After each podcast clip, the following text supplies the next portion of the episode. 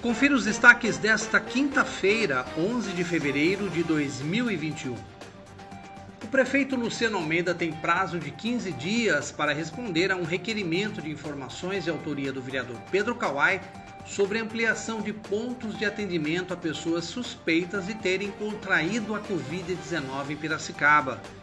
O parlamentar decidiu pedir o detalhamento dessas informações depois do anúncio feito pelo governo municipal sobre a descentralização dos serviços que antes eram prestados na tenda do Piracicamirim, que foi desmontada no início de janeiro. O próprio secretário de Saúde, Filemon Silvano, afirmou em audiência na Câmara de Vereadores que sete novos postos haviam sido criados. Nos últimos dias, a Prefeitura tem divulgado uma redução no número de casos positivados na cidade, apesar de os óbitos terem permanecido em alta, com uma média de três vítimas fatais por dia.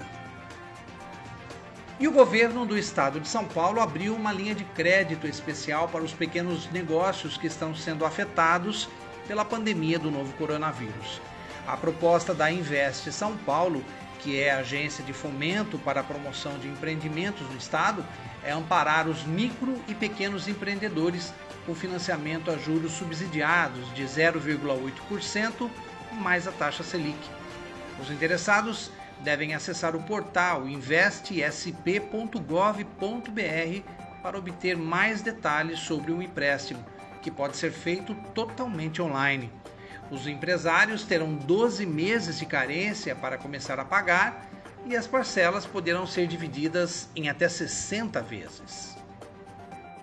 Acompanhe os nossos podcasts pela Rádio Kawai, disponíveis no Facebook, Instagram e no Spotify.